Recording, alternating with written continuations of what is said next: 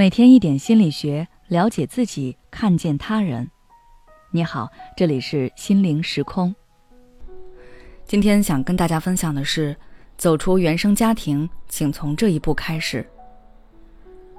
有这么一个事实，可能是很多人都不愿意面对和承认的，那就是，也许父母并没有那么爱自己，并且是你终其一生都无法改变的。我有一个朋友。他说自己大概花了八九年的时间，才终于确认这一点。从小父母就对他极其严厉，一旦他考得不好，就会被体罚。后来他如愿考上了自己理想的大学，再后来又如愿保了研。在外求学那几年是他最轻松的时候。尽管父母给的生活费不够，他需要靠兼职、靠打寒暑假工来养活自己，但他真的觉得很开心。但等他工作以后，跟父母的矛盾一下子就爆发了出来。父母总问他要钱，总逼他回老家结婚。他试过跟他们沟通，也试过跟他们吵架冷战，但是都没有用。他有过妥协，也有过坚持。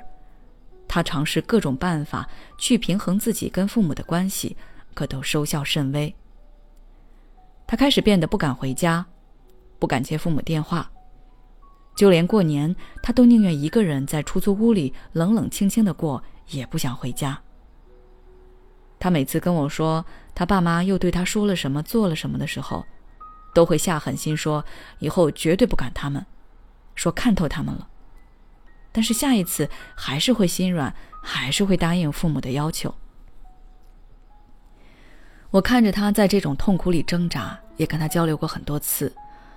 其实我们都知道问题在哪里，他也早就找到了解决方法，但是他始终没有做好那个准备。什么准备呢？那就是彻底接受，原来父母不像他想的那么爱他。说实话，承认这一点是非常非常难的，因为是父母把我们带到这个世界。按道理来说，他们该是我们最坚实的依靠。如果他们都不爱我们，那我们就会怀疑自己的存在和价值。所以，我这个朋友总是在犹豫和纠结。直到发生了一件事，他对父母彻底死了心。当然，并不是说他不管父母，跟父母断绝来往了，他还是会尽到一个女儿的责任，但他不再对他们产生内疚了，也不再对他们产生期待了。父母不理解自己，父母为了自己的私心利用伤害自己。他都不再像以前那样痛苦，他不再为他们内耗了。其实这就是走出原生家庭的第一步，看到现实，接受现实。说起来简单，做起来太难了。我朋友花了八九年的时间才走出这一步，有的人可能要花更长时间，甚至终其一生都走不出那一步。比如我看过一个新闻，有一个女人，她对父母非常好。父母要什么他都给，但是老家房子拆迁，父母却把所有的钱和房子都给了弟弟。他很委屈也很愤怒，把城市里的工作辞了，说就是花一辈子来搞这件事，他也在所不惜。他真正在乎的是那个房子吗？当然不是，他在乎的是那份公平，是父母究竟爱不爱他。因为不能接受现实，所以才会做出这样的抗争。但是，正如我开头所说的那样，抗争有用吗？我朋友试过好多好多方法，但最后发现答案只有一个，那就是父母只爱自己，不爱他。所以，不管你是讨好父母，还是跟父母对着干，都没有用。爱是无法靠这些方法来获得的。相反，用尽一切方法，你更会发现父母的真心。其实，在确认他们是不是爱你的时候，你也主动或被动的在适应没有他们的生活。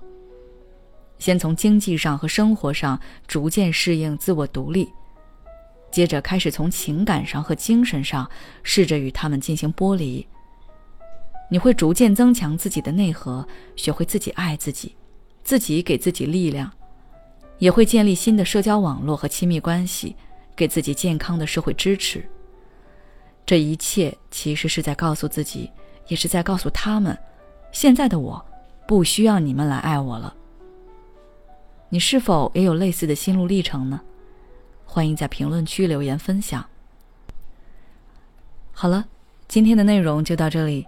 如果你还想了解更多相关知识，可以微信关注我们的公众号“心灵时空”，后台回复“原生家庭”就可以了。为什么越来越多的人开始嫌弃原生家庭？因为父母的苦难不是你造成的，最后却让你承受他们的负面情绪。